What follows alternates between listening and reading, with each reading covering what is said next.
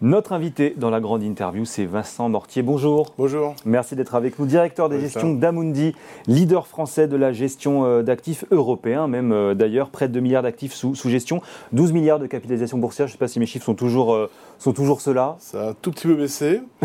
Et on a 2000 milliards d'actifs sous gestion en fait. 2000 milliards, et j'ai dit 2 milliards. Effectivement, il y avait le milliard en plus. 2000 milliards, effectivement, d'actifs sous gestion, 12 milliards de capitalisation boursière. On en reparlera justement d'ailleurs, effectivement, euh, dans, un instant. Dans un contexte économique d'ailleurs, euh, toujours plus, plus incertain, on va mm. faire un tour d'horizon justement de, ces signaux et comment vous adaptez vos, stratégies d'investissement. Euh, justement, un petit mot alors, sur ce qui, ce qui, ce qui, ce qui concerne beaucoup d'investisseurs et, et, des, des, des, données qui sont quand même beaucoup suivies et regardées en ce moment, c'est bien sûr l'inflation l'augmentation généralisée des prix. On l'apprenait il y a quelques jours, les prix à la consommation ont progressé de 0,9% sur le mois de mars et près de 6% à 5,7% sur un an. Est-ce que aujourd'hui pour vous, finalement, ça reste le fléau majeur ou finalement vous vous dites, bon, bah, les investisseurs que nous sommes, on s'en accommode, on fait avec Alors, effectivement, hein, les, deux gros paramètres hein, macro à suivre, c'est l'inflation et la croissance. Bien sûr. Et les banques centrales, d'ailleurs, sont euh, passent toujours de l'un à l'autre, hein, et, le, marché également. Hmm. Bon, l'inflation reste un sujet majeur de, de focus. Euh, euh, on estime que l'inflation euh, en Europe et aux États-Unis va se stabiliser à des niveaux relativement élevés, entre 3 4% voire un peu plus, de manière assez structurelle. Hmm. Donc on ne, voit pas les conditions réunies pour que l'inflation revienne par miracle sous les 2% pour l'inflation cœur. et c'est lié à des facteurs structurels et qui n'ont pas encore été vraiment pris en compte par, par, les, par les banques centrales la transition énergétique amène de l'inflation, entre 0,5 et 1% par an. Mm. L'agenda d'autonomie stratégique, de réindustrialisation, de dépenses euh, sur la défense mm. amène aussi de l'inflation.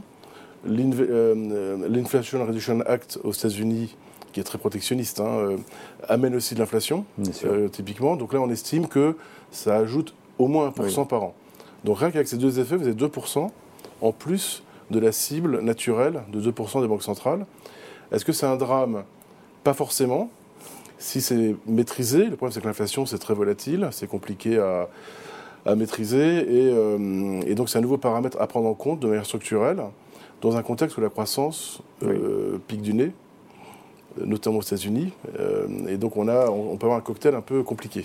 Et alors justement, vous en parliez, mais euh, l'une des conséquences, notamment de la guerre en Ukraine, euh, c'était l'envolée des prix de l'énergie. On se rend compte qu'effectivement, on a peut-être un petit peu une décélération de cette, de cette envolée, en, l'occurrence. alors au profit effectivement d'autres sujets, notamment d'une des, inflation plus, plus structurelle. Mais est-ce que vous allez justement peut-être vous commencer à reconsidérer un petit peu cette classe d'actifs? Et c'était quoi finalement la stratégie que vous aviez jusque-là?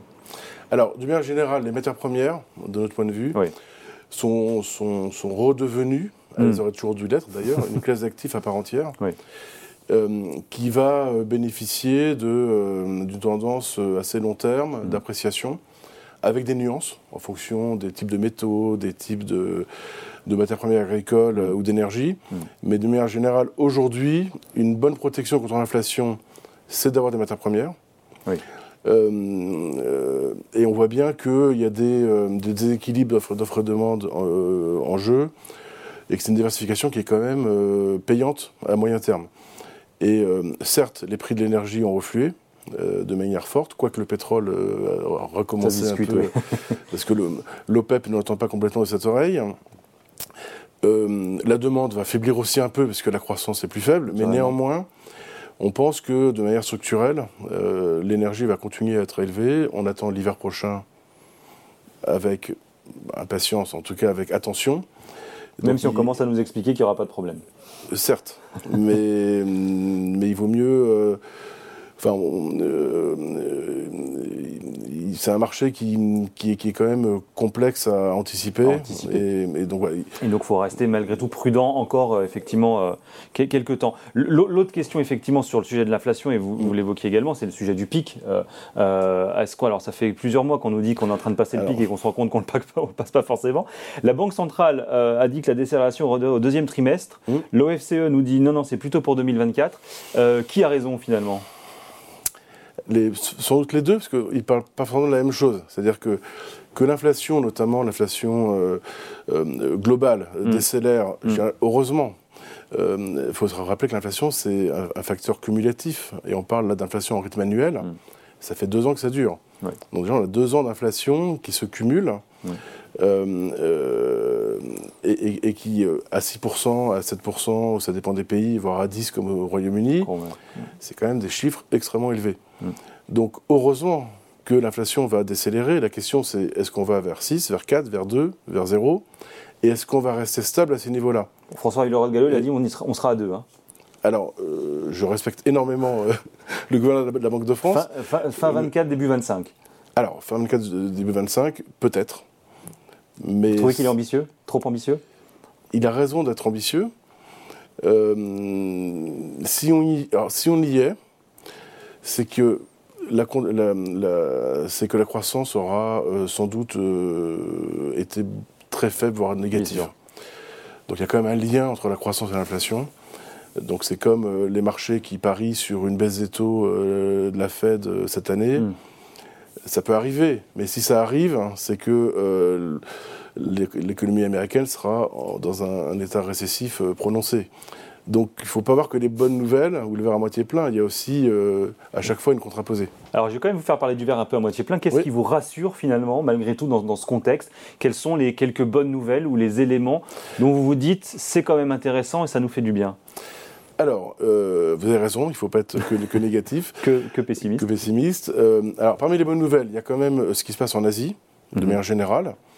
Et euh, il y, a un transfert, un déplacement euh, de barycentre euh, de, de l'ouest vers l'est. Ce qu'on voit sur le terrain en Asie du Sud, en Inde, en Chine et même au Japon, le Japon qui a été un peu oublié comme pays, mm. est quand même très positif. sur la Chine, par exemple, on a révisé pour cette année à la hausse nos prévisions de croissance à 6%. Ça ferait rêver n'importe quel pays occidental. Alors qu'en Europe, on est à zéro, autour de zéro, et aux États-Unis, euh, nous pensons que les, États-Unis sont déjà en récession. Donc sur l'année 2023, on est à 0,5 de croissance aux mmh. États-Unis et on est proche de zéro l'année prochaine. Donc en gros, le monde et le Royaume-Uni n'est pas mieux. Hein. Donc le monde développé, je, m'attends à zéro cette année et l'année prochaine, et le monde entre guillemets émergent, qui en fait devient, bien qui devient émergé, est plus sur des niveaux de 5, 6, 7 et, donc on a un transfert, mais qui n'est qui est pas nouveau, mais qui s'est accéléré. Donc ça, c'est plutôt rassurant pour l'économie mondiale. Et puis l'Europe euh, profite beaucoup plus effectivement aussi du redémarrage asiatique et notamment chinois que les États-Unis. Davantage que les États-Unis, absolument. Euh, donc ça, c'est une première chose. Deuxième chose qui peut rassurer, c'est que les banques centrales sont quand même, euh, ne refont pas les mêmes erreurs que dans le passé et sont à la manœuvre. Hum. Et à ce stade, on n'a pas vu d'erreur manifeste de politique monétaire comme on a pu le voir avec Volcker euh, dans les années 70 ou 80.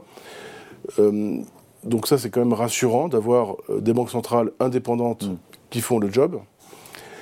Et on voit aussi quand même un certain nombre de secteurs qui arrivent à tirer la pingue du jeu et la, santé financière de la, de la plupart des entreprises est quand même rassurante. Alors pas toutes, mais on a des bilans qui sont relativement sains des capacités bénéficiaires qui sont intactes.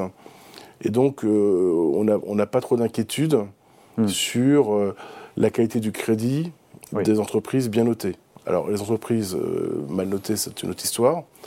Mais, mais donc, donc, en termes de stabilité, c'est quand même assez rassurant.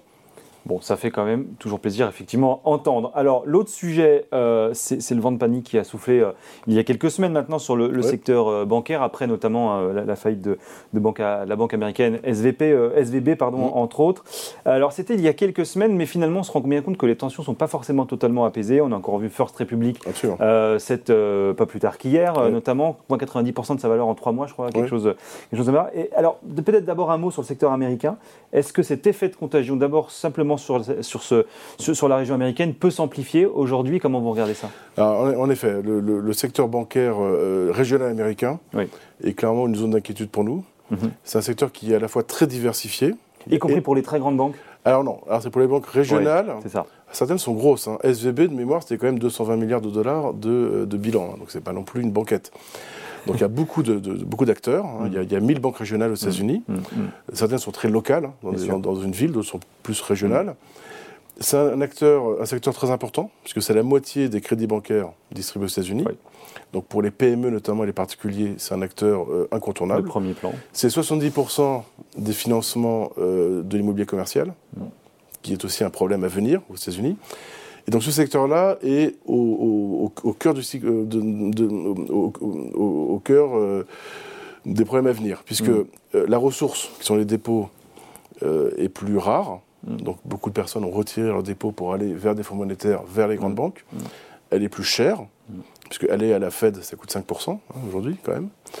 On venait de zéro hein, il, y a, un peu plus d'un an.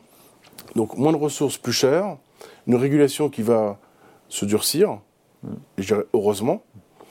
Trump, euh, Donald Trump avait quand même énormément relâché la régulation à un niveau qui, pour des Européens, est complètement incompréhensible.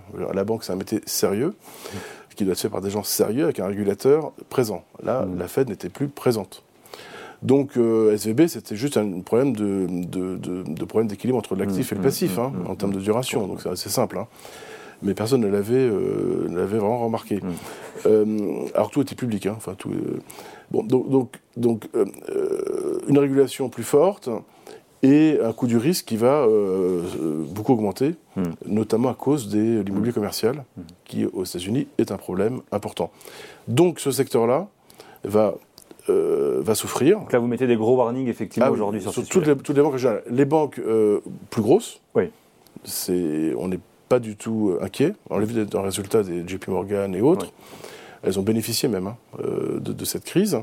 Et puis les banques européennes, sous régulation BCE, sont, euh, là pour le coup, régulées de manière extrêmement serrée. Malgré tout, dans le sillage des banques américaines, effectivement, le secteur bancaire européen et en partie français euh, a, quand même un petit peu aussi euh, dégusté. Comment est-ce que vous expliquez ce phénomène Finalement, est-ce que la régulation, euh, les outils qu'on a à notre disposition ne, ne rassurent pas suffisamment les marchés aujourd'hui? Non, mais c'était vraiment une approche un peu sectorielle et mm. systématique. Euh, d'ailleurs, on l'a vu le jour où il y avait des rumeurs euh, sur Crédit Suisse puis Deutsche Bank, c'est pas les investisseurs ont juste vendu le secteur, mondialement, ou européen dans son ensemble. Donc c'était une, des politiques d'allocation. Bon, de notre point de vue, ça allait trop loin. On n'est pas du tout inquiet sur les banques européennes, qui sont fondamentalement saines qui ont du capital et la liquidité. Donc il n'y a pas de stress bancaire, de panique bancaire à venir sur les banques européennes Du tout, pas de notre point de vue. Donc, euh, Banque Générale américaine, c'est un problème, clair. Hmm. Euh, banque européenne, on n'est pas du tout inquiet. Une petite parenthèse parce que euh, avec Twitter, parce que Twitter a été pointé du doigt dans la chute mm. de la Silicon Valley Bank, euh, donc le 10 mars dernier, parce qu'il y a des chercheurs, l'université de Dauphine et de l'Arizona notamment, qui avaient estimé que le réseau social avait contribué, alors je cite, hein, à la panique bancaire vécue par, par, par la, la, SVD, avec la publication justement rapide, mm. massive d'informations. Alors contradictoire, parfois mm. d'ailleurs complètement fausse. Euh, est-ce que ça, c'est un nouveau paradigme aujourd'hui pour, euh, pour les bah, investisseurs et pour le secteur bancaire de manière générale La maîtrise accrue de l'information? vous avez raison. On, l'avait déjà vu à l'œuvre euh, au moment du Covid avec, rappelez-vous, GameStop et tout, ce qu'on appelle les, mêmes stocks. Il y a des documentaires fascinants là-dessus disponibles en ligne. où on voit effectivement les effets de masse mm. de désinformation aussi, mm. hein, où le régulateur a beaucoup de mal à suivre les formes de discussion, les, etc. Euh, donc ça, c'est un sujet important, surtout à l'heure digitale actuelle, où mm. pour euh, sortir ce dépôt d'une banque, il suffit d'un clic. C'est ça. Donc euh, avant, il fallait faire la queue au guichet. le bank run, il se fait en ligne en une milliseconde finalement. Donc ça, c'est un nouveau paramètre. Donc effectivement, le, pour la stabilité financière, c'est un sujet que le régulateur doit, doit regarder, puisque et les gens qui propagent des mm, fausses nouvelles, et il y en a quand même euh, de plus en plus malheureusement, doivent être euh, euh, repérés et poursuivis. Il faut que la régulation se durcisse là-dessus. Aux États-Unis, la régulation n'est pas encore complètement aboutie, mmh, mmh. notamment sur Twitter. il y a des choses absolument, incroyablement fausses qui peuvent se propager sans aucune conséquence. Un petit mot de la bourse pour, pour avant, avant, de se quitter. Euh, parce que je, alors, je voulais d'abord peut-être démarrer par ce rapport à l'Institut de l'épargne immobilière et foncière qui, a, qui a été publié là, très récemment, euh, il y a quelques, quelques jours, qui dit que malgré les crises, malgré les cracks de ces 40 dernières années, c'est les actions boursières qui ont connu le meilleur rendement. 15% euh, depuis les années 80, c'est 11% je crois pour, pour l'immobilier coté. Est-ce que ça veut dire qu'il faut continuer aujourd'hui de croire à la bourse pour les 40 prochaines années, y compris quand on est a priori sur des plus hauts historiques et quand ça fait plusieurs mois qu'on nous dit que ça ne va pas durer mais que ça dure quand même? Alors, euh, euh, sur un optique de très long terme, oui, mais avec un certain nombre de, conditions. Donc, être très diversifié, Il ne faut pas mettre tous ses œufs dans le même panier, mm. ne pas investir que sur un secteur ou une valeur. Éviter les situations les plus, les plus volatiles ou les plus risquées. Aujourd'hui, le marché, notamment parisien ou européen, et aux États-Unis, c'est la même chose, et, très fragmenté. Mm, mm. C'est-à-dire qu'on a des valeurs de croissance ou cycliques qui sont objectivement chères, qui ont beaucoup augmenté. C'est elles qui ont, expliquent l'essentiel de la hausse, encore plus aux États-Unis qu'en Europe. Oui, parce que quand on regarde la composition à l'intérieur des indices, voilà, il y a des grosses disparités. Il y a des grosses disparités, avec des price earning ratio, donc des rapports mm. cours sur bénéfices, qui parfois atteignent 20, 30, 40 fois. C'est un peu cher, pour être franc, notamment compte tenu du, contexte macroéconomique qu'on décrit. Et après, il y a des valeurs de qualité euh, défensives hein, euh, qui sont, là pour le coup, pas très chères et qui sont intéressantes dans un petit long terme. Mais je vous pose la question parce que vous indiquez dans les échos fin février dernier que ces hausses, elles étaient totalement spéculatives. Alors on était à 7200 environ sur le CAC. Là, on est plutôt à 7500. Est-ce que vous êtes toujours sûr et certain de ce que vous disiez il y a quelques mois? Alors, sur la participation du marché, ce qui est certain, c'est qu'il n'y a, a, pas de vendeurs, il y a peu de vendeurs. Mm. Il y a des acheteurs marginaux que sont des fonds systématiques, des hedge mhm. funds, américains surtout, des particuliers, aux États-Unis notamment. Et donc on a un marché qui, comme la volatilité est très très basse, elle est même historiquement basse, ça, ça engage un certain nombre d'acteurs à reprendre du risque, de manière mécanique. Donc je continue, je persiste euh, à penser que cette conférence de marché est un peu toxique, que le marché va corriger, mhm. mais sur les valeurs qui ont le plus monté, et qui ont atteint des niveaux de valorisation assez peu justifiables. Ça ne veut pas dire que tout le marché en son ensemble va baisser fortement, mais ces valeurs-là vont forcément corriger. Bon, allez, un petit mot pour terminer en quelques secondes, très rapidement. Mm. Comment est-ce que vous, vous regardez finalement la situation et quelles sont, j'allais dire, finalement, les, vous, vos positions et, peut-être aussi les conseils finalement que vous donnez aujourd'hui euh, à, vos clients euh, à, l'échelle finalement euh, de, cette période et, de la manière de se projeter la plus sereinement possible dans les prochains mois? Donc nous, c'est clairement une optique d'être très très vigilant sur la qualité mm. des valeurs dans lesquelles on investit, que ce soit en action, en crédit. Euh, donc euh, la qualité est un facteur clé maintenant. Mm. Être très diversifié, rebalancer vers les pays émergents qui sont maintenant donc un peu émergés, et notamment, et notamment l'Asie. Mm.